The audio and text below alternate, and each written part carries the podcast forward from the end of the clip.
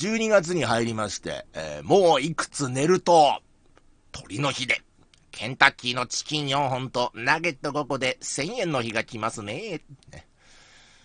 あの、別に誰の真似とかするんじゃないんですけどね。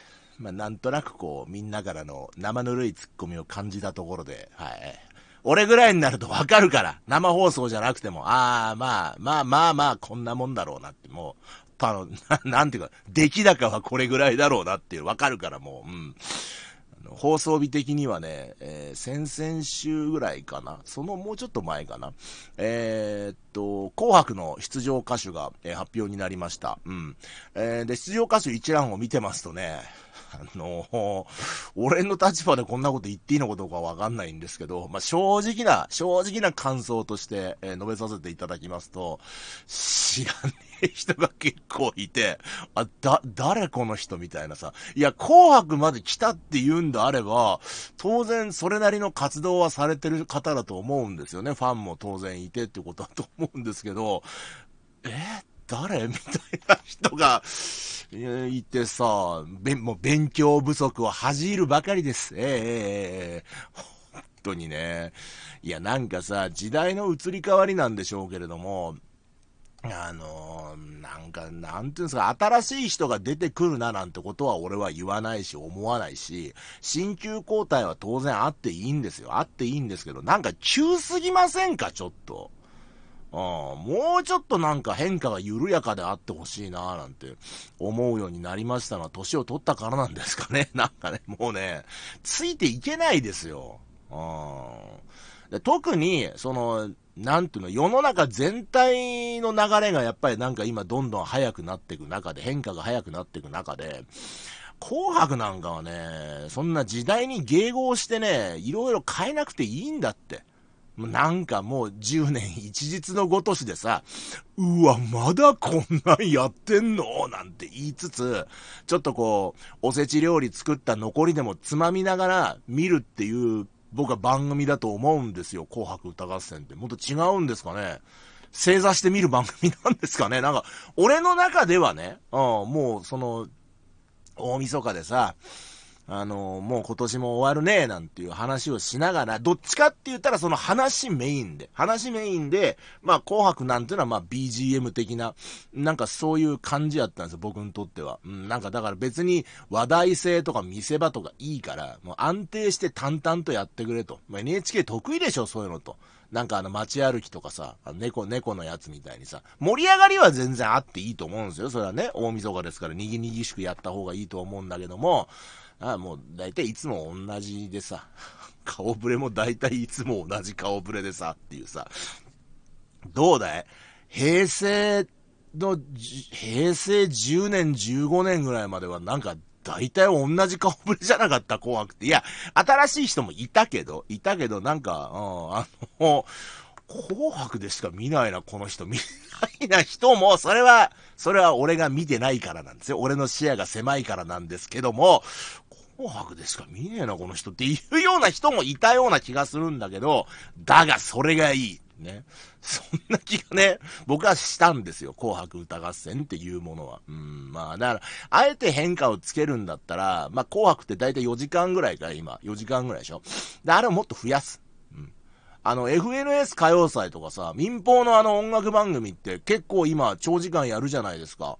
FNS 歌謡祭なんか今年トータルで9時間半とかって記事読んだぞ、俺。あ、2日間に分けてってことなのかもしれませんけど、まあ、それにしたってさ、トータル9時間半ですよ。なあ。紅白も10時間ぐらいやったらいいんだって。うん、もう、ぶ、ぶっ通しで。あのー、何？昼間から紅白。いいじゃんな。なんか、暴走時の BGM とかにさ、ずっと、ほら、特に紅白なんかあれラジオでもやりますから、ちょっと移動中にね、ラジオで聞いたりとかっていうことも含めてね、全然なんか、紅白なんか出たい人いっぱいいるじゃないですか。やっぱり、ね、その、いや、もういいですよ、紅白はなんて言う人ももちろんいますけど、やっぱりまだまだ紅白目指してって人もいますし、とせっかく NHK でやるんですから、NHK の、ね、音楽コンテンツと言ったら、紅白歌合戦ともう一個ありますよね。ええ。そうです。のど自慢。ね。なんか、のど自慢でさ、あの、グランドチャンピオン大会ってあるじゃん。名前ちょっと違ったかもしれないけど、そのチャンピオン大会で、各、その日、その、その週、その週のチャンピオンが集まって、あの、やるってなんかちょっと天下一武道会みたいな感じの大会が あるんですよ。あるの。これで、あれに選ばれた人とかも、なんなら紅白入ってほしいですよね。あの、有名な話なんですけど、のど自慢に出てた人が、その後歌手になって、プロの歌手になって、えー、紅白に出てっていう流れって、これ過去にいくつもあるんですよ。古くは美空ひばりに始まり、えー、北島三郎、えー、森進一、えー、どんな、どんな人いたかな。もうとにかくそうそうたるメンバーが、あ、鉄友のね、確か青い方、青い方。鉄友の青い方も、まああの人歌手ではないかもし、あ、いや、歌、歌出した、歌出した、歌出した。宇多田ヒカル。宇多田ヒカルは違う。あの、まあ、そうそうたるメンバーが、ね、あのー、並んでるんですよ。うんうんうん。のど自慢に出てから紅白に出たっていう人がね。うん、何にもおかしくない。何にもおかしくない、そんなの。ああでも、紅白出れるってなったらさ、のど自慢熱くなるぜ。俺だって出たいもん。うん。俺も出たいよ、出れるんだったら。もう行くよ、地区予選。あのー、まあ、八沙汰リスナーは、のど自慢見てる人が多いんで、言い切るんだ。言い切るよ。言い切る言い切る。もう、言わずもがなだと思いますが、あの、俺があれだよ。本番出たら、地区予選勝ち抜いて本戦に出たら、あの、お手製の応援グッズ作って、あの、観客席来てくださいよ。あの、光るうちわとか作って。えー、中、東路、議長、だから最低5人はいるな。5人はいる。うん。5, 5人が集まんなかったら、1人でこう、うちわ2枚持って、やってくださいよ、それ。ええー、で、なんか、司会のあの、小田切さんに紹介してもらおうよ。なあ、あの、NHK ののど自慢って、あの、歌が上手きゃいいってもんじゃないからね。あの、歌うま選手権とかとは全然違いますからね。うん、そこはもうなんかまあもう、あの、ヘビー視聴者のもう皆さんには、もうあの、釈迦に説法やと思いますけれども、うんうん、なんとかちょっとこう、傾向と対策をさ、考えてさ、てっぺん取りに行こうや。なんかね、俺レベルでも、俺レベルの、えー、のど自慢、えー、視聴者でも、あの、見ててわかるのが、のど自慢って枠があんだよ、枠枠。あの、こういう傾向の出場者が多いっていうね、のがあって、何パターンかあんだよな。まずね、えー、っと、多いのはやっぱ地元。地元。そのほら、のど自慢って全国各地いろんなとこでやりますから、その地元にずっと住んでますっていう地元枠ね。なんなら、あの、なんだろう、あの、おじいちゃんの代から続く農家でとかさ。で、まあ当然家族総出で応援だ。な。ほいで、次に多いのが、えっ、ー、と、学生だな。学生。まあ、中学生、えー、高校生、大学もあるかな。な友達同士のデュエットとかね。なんかもうさ、あの、一人は地元の大学に進んだんだけど、もう一人は東京の大学に進んで、なんか、久々に戻ってきて二人で出ますみたいな、そういう流れですよ。な、ありそうな感じじゃないですか。夫婦枠もあるよね。夫婦で、あのー、なんだろう。夫婦でずっと地元で中学生の時から付き合ってましたってなんか合わせ技もあるよな。夫婦と地元と合わせ技のやつ。いるいるいる。あとなんだ？あとなんだ？あ、おじいちゃん、おばあちゃん。高齢者枠ね。うん、こ高齢者枠。これ、ここもあるな。これも必ずあるな。高齢者枠はね、下手すりゃ2枠ぐらいあるよ。1枠じゃないですよ。ええー、あとなんだ？あと、感動系ね。感動系。頑張ってますみたいな感じのやつな。あと、お母さんありがとう的なやつもない？なんか、感謝枠、感謝枠。感謝枠もあるよね、なんかね。うん。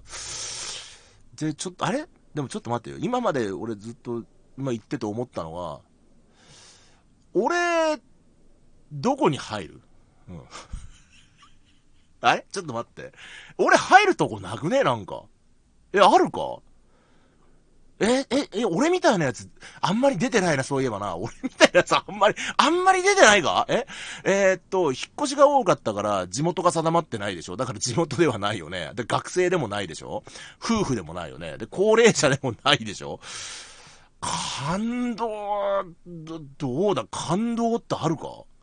うん、まあ、強いって言えば感謝っていうか、あの、後付けで作れるのは感謝枠しかないよな。あとはもうなんか積み重ねてきてる、来てるもんがなきゃ、無理だよな。あ、結構難しいかも。え、でもなんかいないか、おじさんで一人で。たまにいる、いはするよね。あ、でも地元枠だったりすんのかな、なんかな。うわ、難しいわ、難問だわ。うわー、俺ちょっと甘く考えてたかもしんない、なんか。うん。感謝ってなんかあるか？お母さんありがとう的な。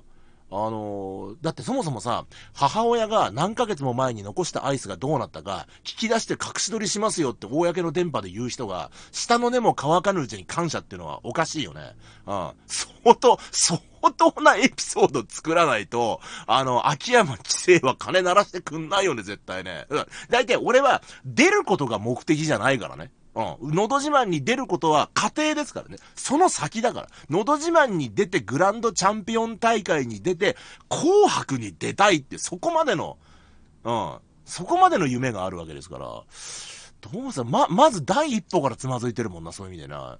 誰かのど自慢出るためだけに結婚してくんない？なんか。バツ4ぐらいの人。ば、ば、バツ4ぐらいの人ね。もうもう一個増えても別にいいわよっていう人。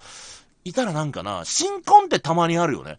うん。新婚さんでみたいな。なんなら本番の日に婚姻届出したみたいなさ。新婚枠でいけないから、新婚枠。うん。ただ、NHK っていう場所を考えたときに、例えば20代の新婚と40代の新婚で、のど自慢的に絵になったりとか、いじ、いじりやすい、いじりはしないけど、NHK 的にこう、どっちがね、より通りやすいかっていうと、まあ、20代の新婚かなって気がするんですよね。これがなんかさ、あの民放の新婚さんいらっしゃいとかだったら、40代の新婚カップルってむしろ多いと思うんですよ、なんか。ええ。そんな毎週見てるわけじゃないんですけど、割と俺と同年代の人が多いような気がする。もう、それはもうね、その三三子じゃないや、今だ、分子分子、もう国取りゲームにね、いじってもらえますけど、そこが NHK ですからね。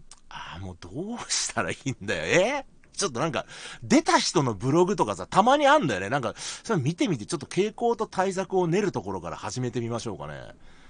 いや、もうそれぐらいしかないよ、もう俺の、俺の中でもうサクセスストーリーって。もう、のど自慢からの紅白出場で、紅白出場歌手として、あの、なんか地方のカラオケ大会の審査員とか、夏祭りとかに呼ばれて暮らしていくっていうね、ええ、ジャパニーズドリームが、ええ、っていうね。はい。えー、昨日44歳になった、えー、おじさんのラジオでございます。今日も参りましょう。中トロ議長の八沙汰